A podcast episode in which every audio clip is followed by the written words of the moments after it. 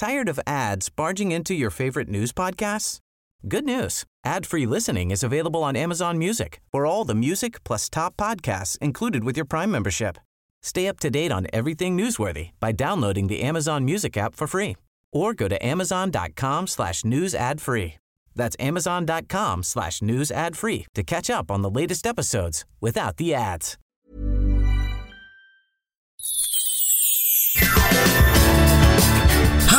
Ay, el amor, el amor. Eso que todas y todos buscamos y que nos puede hacer felices. Pero que en tiempos de aplicaciones, encontrarlo nos podría provocar el peor momento de nuestra vida. Ya sea en Tinder, Bumble, Grinder o en cualquier aplicación, incluso hasta en Facebook, las plataformas de citas o encuentros amorosos se han convertido en una opción para quienes buscan una pareja, un encuentro o simplemente un amigo. Sin embargo, los criminales han encontrado en estas apps el lugar perfecto para cometer delitos. Él es Alberto, un hombre que buscó en redes sociales el amor, un escape a su solitaria vida.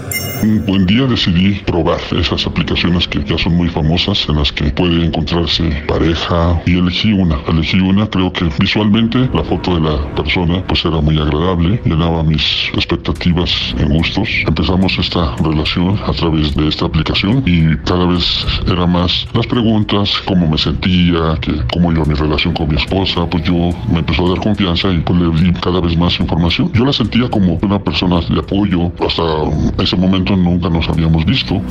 Conforme avanzó el trato y la confianza fue mayor, Alberto se sintió con la libertad de compartir más cosas. Me pedía fotos, yo le mandaba fotos normales, pero todo esto empezó a subir de tono y me pedía cada vez más cosas. Este, pues no, pues ahora te quiero ver sin camisa, ahora te quiero ver el cuerpo entero y supondrán pues lo que me pedía, ¿no? Fotos desnudas de mi, de mi cuerpo. No me espanta porque pues quién no lo ha hecho. Oye, ¿no tendrás un video? Pues hice también un video cortito, pero se lo mandé. Pero el amor a veces tiene su lado amargo y Alberto lo probó de la peor manera.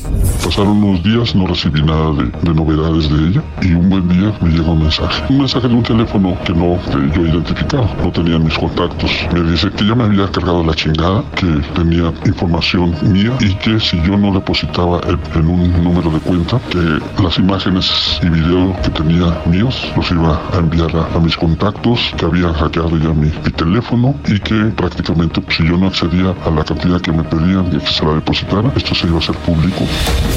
Tras verse sorprendido, Alberto por pena y miedo no denunció, se quedó callado.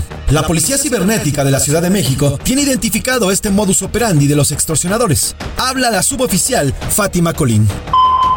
De los incidentes que se llegan a presentar más está el sexting, ciberacoso y el fraude. En diferentes aspectos se lleva a cabo esta modalidad.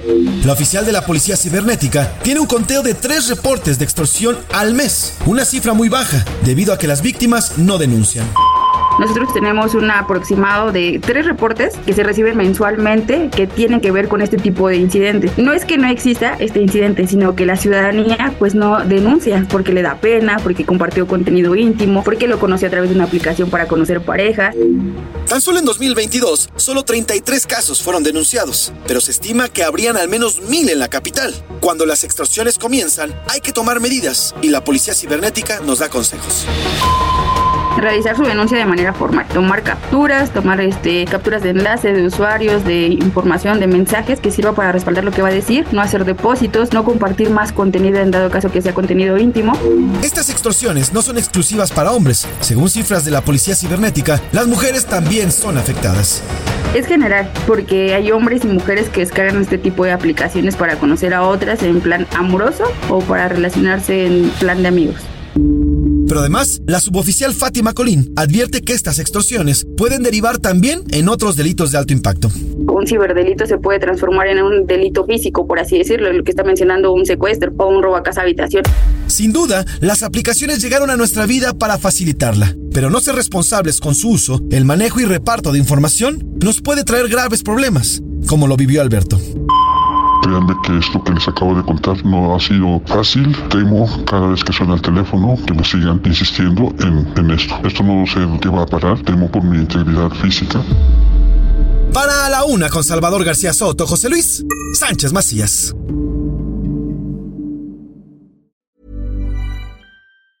Tired of ads barging into your favorite news podcasts? Good news. Ad-free listening is available on Amazon Music for all the music plus top podcasts included with your Prime membership. Stay up to date on everything newsworthy by downloading the Amazon Music app for free or go to amazon.com slash news ad free. That's amazon.com slash news ad free to catch up on the latest episodes without the ads.